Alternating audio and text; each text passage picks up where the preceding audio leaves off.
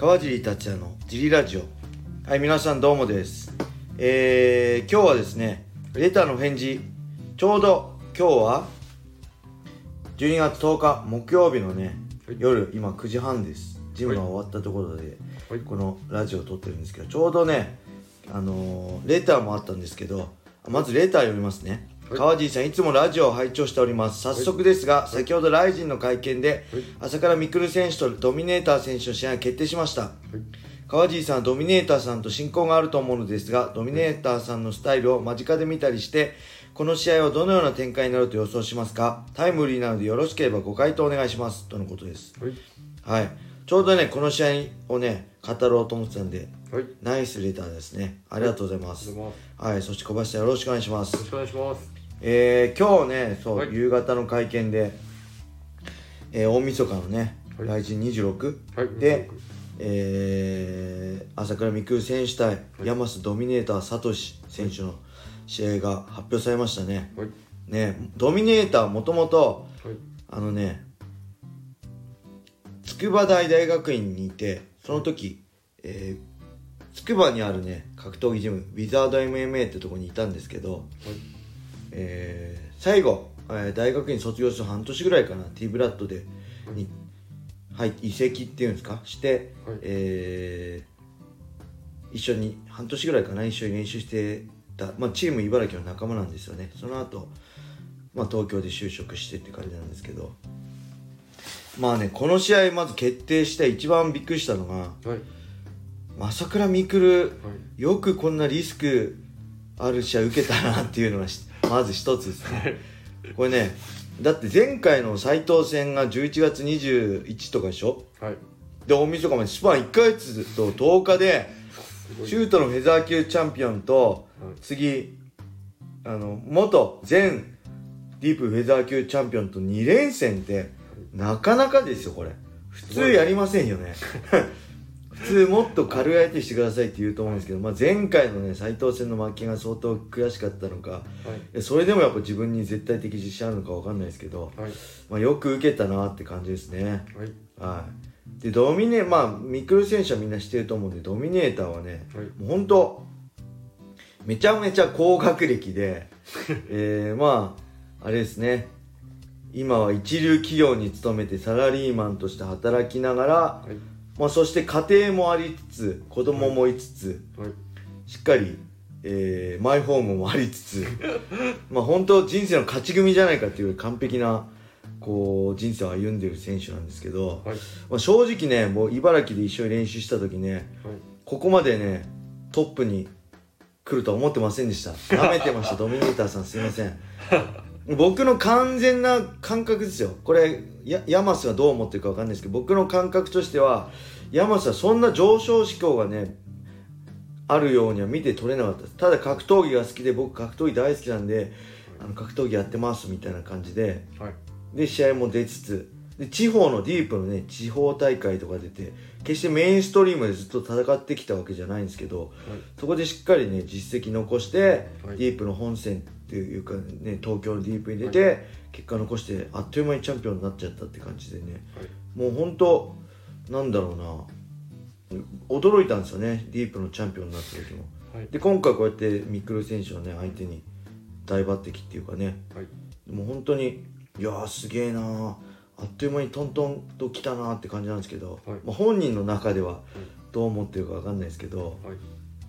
あのねやっぱりけど頭いいんですよねやっててなんだろう。自分の長所も短所もしっかり理解してる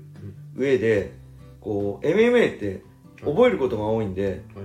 その中で試合に勝つためにしっかり拾う技術と捨てる技術を区別してる感じがしますね。で欠点を克服練習ではね欠点を克服してるとかもしっかり練習してると思うんですけど、はい。その欠点をうまく使ってるっていうか、はい。まあまあ例えばね言っちゃっていいのかな？腰がちょっとあの弱かったりする部分もしっかり自分で理解しつつはい。その欠点を使いつつ例えば下からアームロック取るとかはい。そういうなんかねうまいううまいじゃない。うまい戦い方ってすごい賢いし、はい。何よりねこうなんだろうな。この全てこの、もちろんサラリーマンとして時間がない中で、うまくこうタイムマネジメントっていうんですか、そういうのもすごいうまいしなんだってね自宅にウェイトルーム作ったって言ってましたからね。もうそしたら最強じゃないですか。時間なくても家に帰って30分だけウェイトとかできるんで、そういう意味でもやっぱりそのタイムマネジメントとか自分のコントロール自分を客観的に見ることもすごいできてると思うし、まあ、あのコメントとかを見てもねうまいじゃないですか。皮肉混じりのコメントっていうんですか。そういうのも含めてすごい賢いなっていうのをね、感じます。はい。でまあ対する朝倉選手は、あのね僕ちょっと気になってもちろんその強いのは知ってるし、まあ、どどっちが勝つか分かんないですけどちょっとね気になったのがね、あの会見でね、あれでしょ？何だっつったんだっけ？昔の狂気的な自分を取り戻す。的なちょっと保守的になってた部分があったんで昔に戻ってというか狂気的な朝倉未来を出していこうかなと思いますって言ってたんですけどね、これはね危険ですね。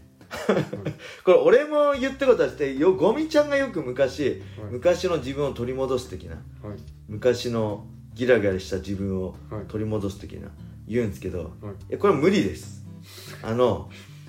まあそうやって何もない例えば何もないアウトサイダーで戦ってた、はい、何も得てないこれから全てを人生変えてやるっていうギラギラしてる自分と、はい、まあ、例えば来人で結果を出して、はい、こうやって知名度も上がって YouTube で結果出してたくさんのお金稼いでる状態で、そのギラギラしたのを出せるかって言ったら、もうそれはもう人生進んでるしそれが進化だし、人間としての進化だし、これ昔僕ノートにも書いたんですけどただその人間としての進化が成長がファイターとしてプラスになるかマイナスになるか自分次第だと思うんですよ、はい、なんでこの昔の自分をあの取り戻すっていういう言葉はちょっと怖いなと思いました僕は、はい、そうじゃなくて現状今そうやって全てうまく例えば、はい、YouTube とか知名度とか全て手に入れた状態で、い、かにベストな自分を出すかっていう考え方に切り替えた方がい。いんじゃないかなと思うし、もしそうやって昔の自分をと思ってやるんであればちょっとメンタル的にどうなのかなっていうね、若干の不安があります。はい、はい、ただやっぱりねこうなんだろう。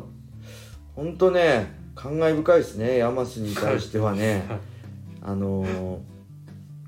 うまいんですよ。スパーリングでも、はい、まあそんな回数いっぱいやったわけじゃないですけどやってて、やっぱりね自分のさっきも言ったけど欠点と長所をすごい生かした戦い方すると思うし僕も、ま、スパーリングだから倒されなかったけどあ今このタイミングでこの攻撃まともに試合で食らってたら倒されてたなっていうのをヒヤッとするのをねところどころに出してきたりで朝倉未来選手ってそう意外とこう街のスタイルだったじゃないですか、はい、なんでその街のスタイルはねヤマス戦いやすいと思うんですよね。あのいろいろこう変則的なんで、はい、変則的な上になんなんつうんですかこうねあの理にかなった変則的なスタイルなんですよね、はい、決して適当にやってる変則的じゃなくてもう全て計算し尽くされてこうしたら相手はこう来るからこう動いてみたいなすごい理にかなった変則的な動きなんであのやっぱ朝倉選手もすごい冷静に試合自分の試合とか相手の試合を分析して戦う頭脳派だと思うんで本当ね頭脳派同士の戦いになると思うしどっちが相手のその予想の範疇の外側から攻撃できるかなっていう戦いになると思います、はい、とにかくね楽しみなんでぜひね大晦日あのー、素晴らしい試合をね、してほしいと思いますはい、レターありがとうございます。はい。引き続きぜひね、スタンド FM をダウンロードして川尻達也をフォロー、いいねをして、レターどしどしお待ちしてます。アプリをね、ダウンロードするとバックグラウンドで聞けるんで、何かしながら、料理しながらとかね、運転しながら聞聞けるんでね、ぜひアプリのダウンロードお願いします。はい。それでは今日はこんな感じで終わりにしたいと思います。皆様、良い一日を。まったね